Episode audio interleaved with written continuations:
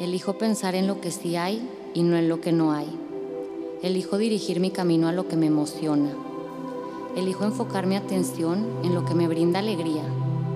Elijo nutrir mi cuerpo con lo que le hace bien. Elijo despertar cada mañana reconociendo y usando mi poder para crear. Elijo ser la persona que quiero ser. Elijo el amor, elijo la paz, elijo el placer de vivir. No elijo esto porque deba, lo elijo porque se siente bien. No elijo esto porque sea lo correcto, sino porque es lo que me permite crear la vida que quiero para mí. Soy Meli Medrano y estoy aquí en este podcast, que es tu podcast, para elegir darnos un momento de bienestar, de conciencia y de amor. Bienvenidos y bienvenidas a un episodio más de Elegir es mi poder. El día de hoy vamos a hablar de un tema que he escuchado muchísimo en terapia, en preguntas que me hacen por Instagram, en casos que veo en mi círculo social y demás. Así que creo que va a hacer clic para muchas personas y todo esto gracias al caso de Vero. Siempre es importante que repita de qué se trata esta temporada para los que no saben, no se me saquen de onda. En esta segunda temporada de Elegir es mi poder, tú y cualquier persona pueden enviarme su caso específico al correo hello y yo estaré seleccionando semana tras semana un caso y responderé de manera que no solo nutra a la persona que hizo la pregunta, sino a toda mi hermosísima audiencia. Bueno, les comparto lo que me platicó Vero a continuación. Meli, tengo 37 años y tengo aproximadamente 4 o 5 de relación con mi novio. Estoy frustrada porque quiero formar una familia, pero siento que saboteo las cosas. Sé que muchas cosas vienen de mi infancia. Mi papá murió cuando tenía 8 años. Pero el caso es que mi novio dice que sí quiere estar conmigo, pero me pide que trabajemos en lo individual para estar mejor en pareja. Yo estoy en terapia hace tres años. Creo que hago mi parte con lo que tengo. Y sé, pero sigo saboteando las cosas sin querer y tampoco tengo el tiempo del mundo para esperar. Me gustaría tener hijos y ya este año cumplo 38. Bueno, es delicioso respirar y asimilar todas las palabras, recibir la información que venga a ti después de escuchar el caso y después ah, profundizar. En cada episodio de esta segunda temporada, más que analizar las palabras, me dejo sentir lo que venga a mí. Percibo la energía del mensaje y percibo el sentimiento que hay detrás del mensaje. Lo que siento es frustración, y eso lo comenta Vero. Siento esa incertidumbre, siento enojo, siento cansancio, Y una vez que sabemos lo que hay detrás del mensaje es cómo podemos realmente conectar.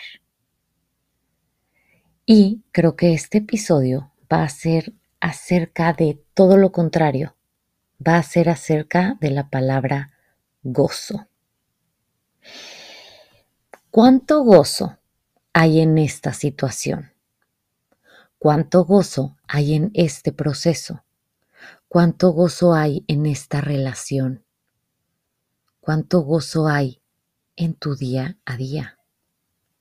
Hago estas preguntas porque cuando sentimos frustración o desesperación, normalmente es porque no la estamos pasando bien en el lugar en donde estamos. Es como si estás en una fiesta a tus 14 años y te la estás pasando tan mal que te sientes frustrada y desesperada porque tu mamá no llega por ti.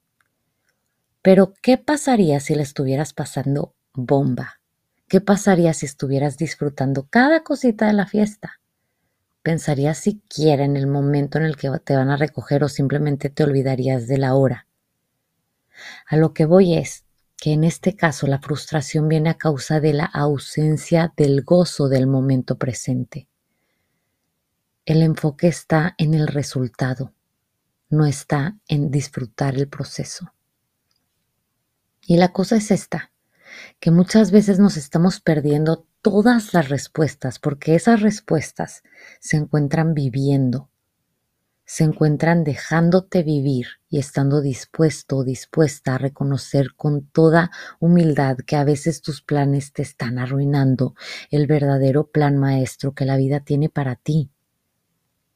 Muchas veces nuestros propios planes y nuestras propias expectativas son la gran limitación de vivir una vida plena.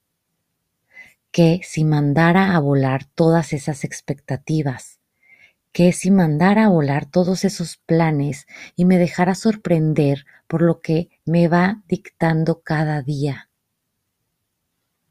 Es increíble cuántas veces pensamos que lo sabemos todo, que sabemos exactamente lo que es mejor para nosotros, pero ¿realmente lo sabes? ¿Cómo sabes que no hay algo aún mejor para ti y te estás limitando con tus propios planes? Y yo sé que ahí viene el miedo tremendo de, no, pero es que yo ya quiero que sea esta la respuesta porque ya no tengo tiempo que perder. O, no, es que yo ya no quiero cambiar los planes porque si cambio de planes va a ser mucho trabajo volverme a encaminar. Empezamos a pegarnos tanto a nuestro plan que empezamos a vivir miserablemente en vez de disfrutar todo lo que ya está disponible y todo lo que la vida nos va a dar para sorprendernos. Me encanta ponerlo así. Imagínate que tú te la estás pasando regalándole cosas a algún ser querido y esa persona ni siquiera abre los regalos y simplemente se la pasa diciéndote y pidiéndote que quiere más, más y más. ¿Qué sentirías? Dirías, ay sí, claro que sí. O dirías, mm, primero ábrelos Disfruta los regalos que te he dado y después ya te doy más. ¿No? ¿O qué piensas? Bueno, así es literalmente, la vida. La vida no lo hace por sangrona, por ser mala, por ser difícil, porque te odie, no. Lo hace por amor. La vida solo quiere que saborees tu momento presente, que te pongas esos lentes con gran aumento y puedas ver y observar a detalle cada regalo que hay en tu vida en estos momentos. Y no que lo hagas para que así te dé más regalos, sino que lo hagas porque si lo haces la vas a pasar increíble en tu vida. Las mejores cosas llegan cuando la estás pasando bien. Así que, ¿qué te impide pasarla bien en estos momentos? Porque tal vez por impedirte pasarla bien al estar tratando de controlar que algo que deseas llegue, es que dejas de ser tú y tu verdadera esencia, y eso hace que no le permitas a los demás recibir el regalo de lo que eres, y simplemente reciben lo que no eres.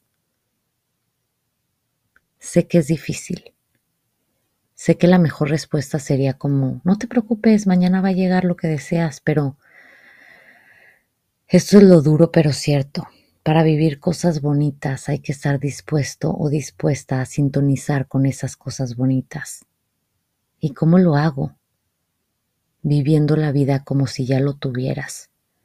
Viviendo la vida sintiéndote como si eso ya fuera tuyo. ¿Y cómo le hago para sentirme así? Simplemente pregúntate, ¿cómo me voy a sentir cuando obtenga lo que deseo? Feliz, plena, gozosa. ¿Ok? Entonces, ¿qué te hace sentir así con lo que tienes hoy? Haz más de eso. Rodéate de personas que te hagan sentir así. Haz actividades que te hagan sentir así. Y verás que la vas a estar pasando tan bien haciéndolo que cuando menos lo esperes, tus deseos serán una realidad.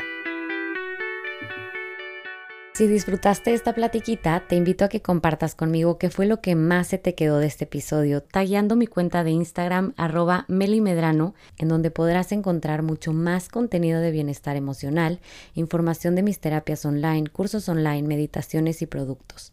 Recuerda que puedes suscribirte para seguir escuchando futuros episodios y no olvides compartir este episodio con esas personas queridas a las que puede caerle como anillo al dedo. Te espero en el próximo episodio de Elegir es mi poder.